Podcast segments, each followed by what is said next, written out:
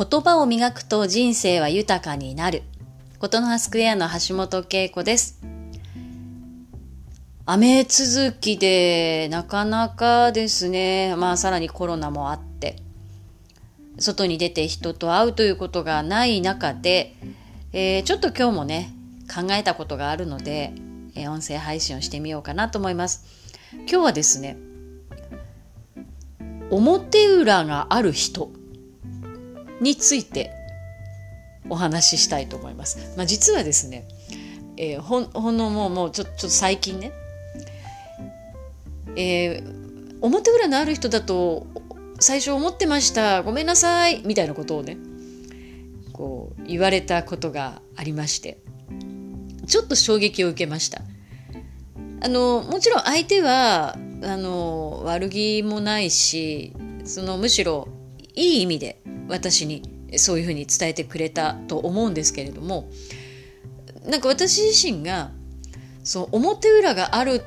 人っていうのがこうちょっとあまり受け入れがたいというか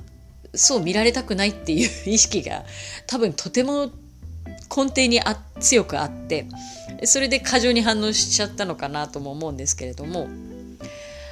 あのでもねこれちょっとえたんですよね。表裏がある人っていうのは別に普通じゃないかと。だって表も裏もありますよね。なんかその仕事で初めての方と会う時にはそれはやっぱりその全部ねいきなり素の自分を見せるわけではないしねえー、家族に対してよそよそしい態度というかねそのいつも緊張状態にあって丁寧に丁寧に接するってことでもないしねやっぱり言いたいこと言うしね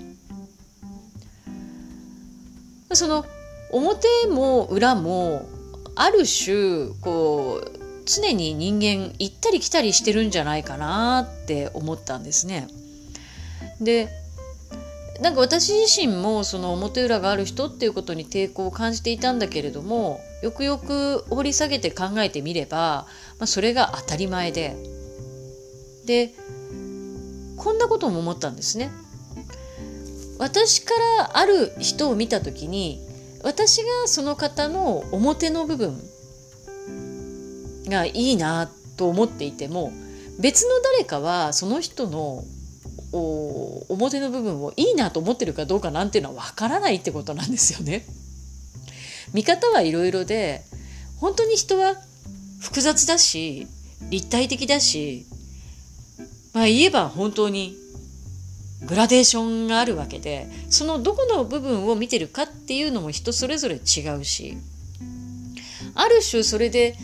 まあいいように解釈するというか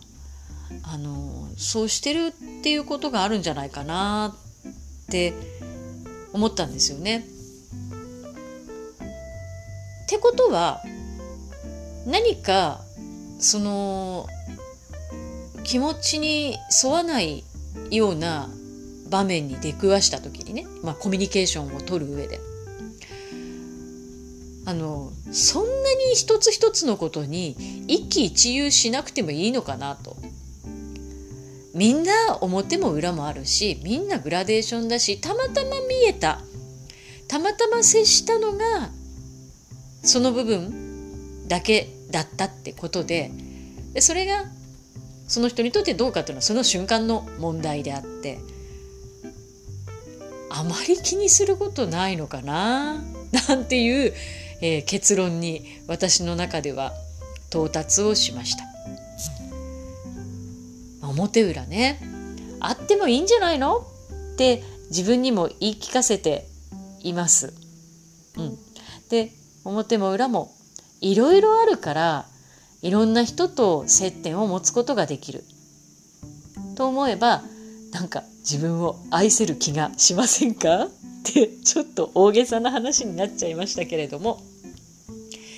引っかかった言葉も掘り下げてみるとねいろいろと思考がこう深まっていくものです。ということで今日は表裏のある人についてお話ししました。えー、この音声配信ですねなんかいろいろテーマをもらえると私もこうして、えー、いろんな考えを、えー、皆さんにお伝えしていけると思います何かありましたら是非ご連絡くださいでは今日も元気にいきましょう